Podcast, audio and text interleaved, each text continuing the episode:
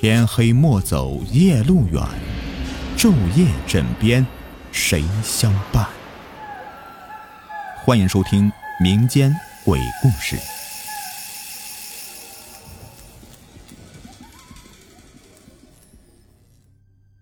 你们好，我是雨田，欢迎收听民间鬼故事。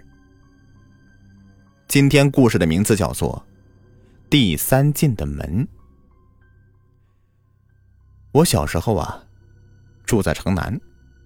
上世纪八十年代，城南到处都是那种明清时期的老宅子、大杂院。很巧，当时我家就住这样一个大杂院里。大杂院一共分三进，头两进住满了人，我家呢就住在第二进。每天大人们该上班的上班，我们这些小孩子啊就在院子里面自娱自乐。头两间住满了人，那么第三间呢？第三间是空着的，每间房屋都空着，没有人住。自打我记事时候起啊，就是这样的，没有人告诉我为什么。然而，大人们却一再警告我们，千万不要到第三间里去。这小孩子胆小，但也好奇呀，尽管不敢问为什么，却在脑子里使劲的猜想那第三进到底有什么。不可告人的秘密。什么怪物？大灰狼？就仿佛记得那年吧，我应该是六岁，那是一个初夏的午后，爸妈陪奶奶出去了。邻家呢，恰好也没人，只剩下我孤零零的。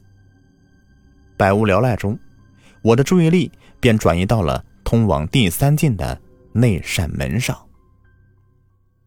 那扇门平时总是锁着的。因为没有人想要通过它到后面去，于是我趴在门上，想从这个门缝里看看后面是什么样子。接下来的事，各位能想到吗？那扇门，它居然被我推开了，真的是很神奇。我没有多想，蹦蹦跳跳的就穿过那扇门，来到第三进。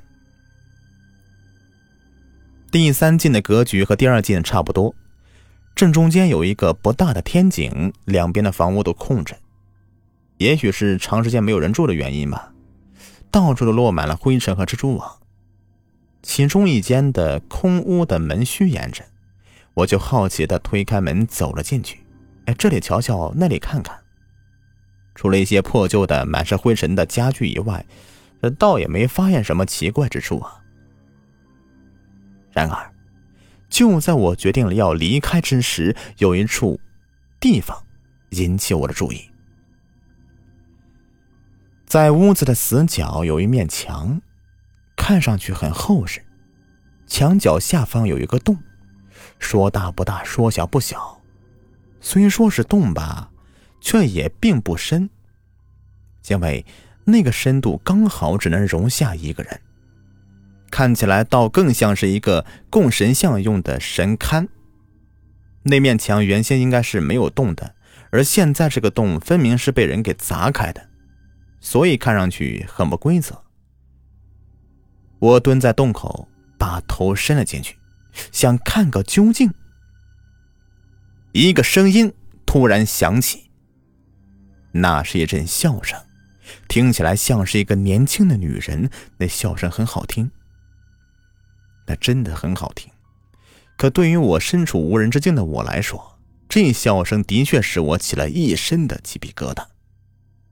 而就在这个时候，一种奇怪的感觉从我头顶迅速蔓延至全身，就仿佛是有有一双手啊在抚摸我的头、我的脸。说实话，这种感觉并不难受，哎，相反还很舒服。而且仿佛在哪里曾经体验过似的。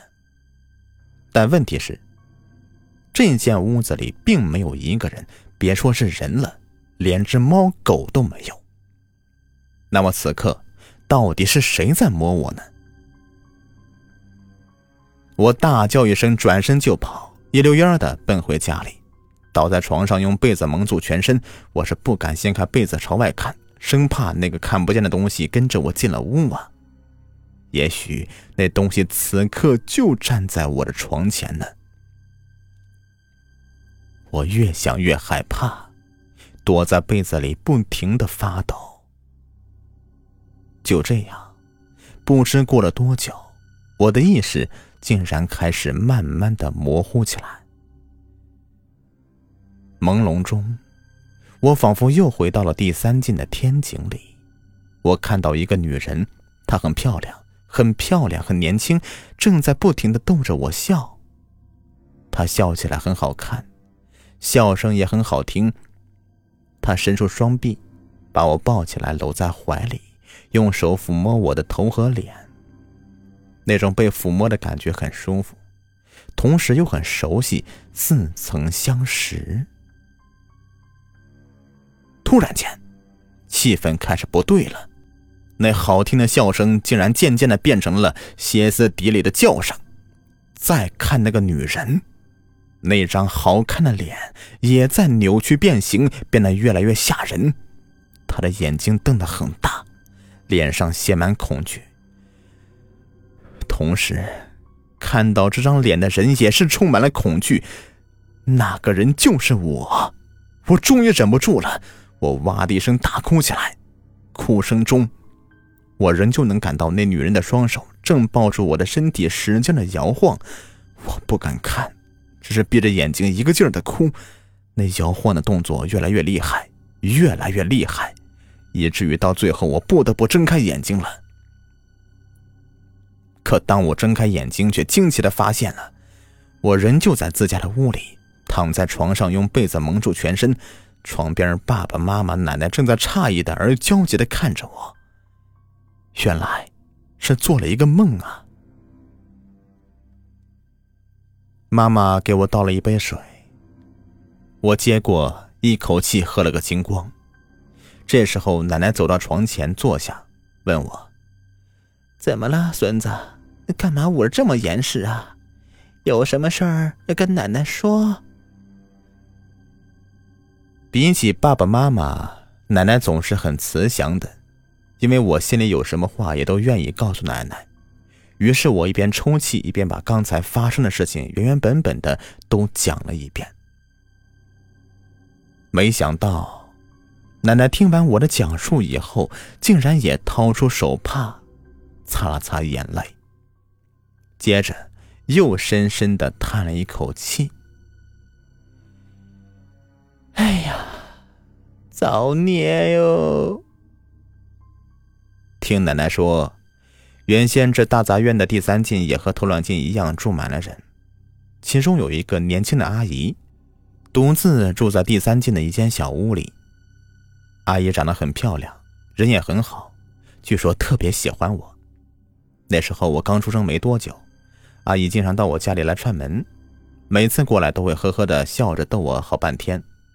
听说阿姨的笑声可好听了，每次只要她一来呀。我们家总是会被欢乐的气氛所笼罩。除了逗我，阿姨还喜欢把我抱在怀里，用手抚摸我的头和脸，就仿佛是在抚摸她自己的孩子一样。那时候，我爸妈和奶奶都说，阿姨将来一定会有一个像我一样可爱的孩子。后来听说阿姨谈了一个男朋友，刚开始的时候吧，两人感情还不错，可渐渐的，阿姨发现那男的并不好。决定不再和他来往，可那男的不肯罢休，他一次次上门来，不停的纠缠阿姨。有一次，两人甚至都动起手来了。幸亏在邻居的劝阻下，没有酿成大事件。奶奶说，那男的临走时候还说了一句什么狠话，可惜说了什么也忘记了。过了几天，那男的再次登门。这次他是有备而来的，他先是花言巧语的骗阿姨，让她进了屋。可进屋以后啊，他马上又将门反锁，并掏出一根皮带，紧紧勒住阿姨的脖子。这个可恶的男人就这么的把阿姨给勒死了。事后，他又砸开阿姨家的墙，把阿姨的尸体塞了进去，又重新的用砖把墙封好，然后。竟像是什么都没有发生似的，若无其事的离开。案子当然很快就被侦破了，那男的也得到他应有的下场。但是打那以后，第三进的住户们便先后搬离那里，没多久，第三进便完全空了下来。这一空，竟是六年之久。时间过得很快，转眼过了立秋了。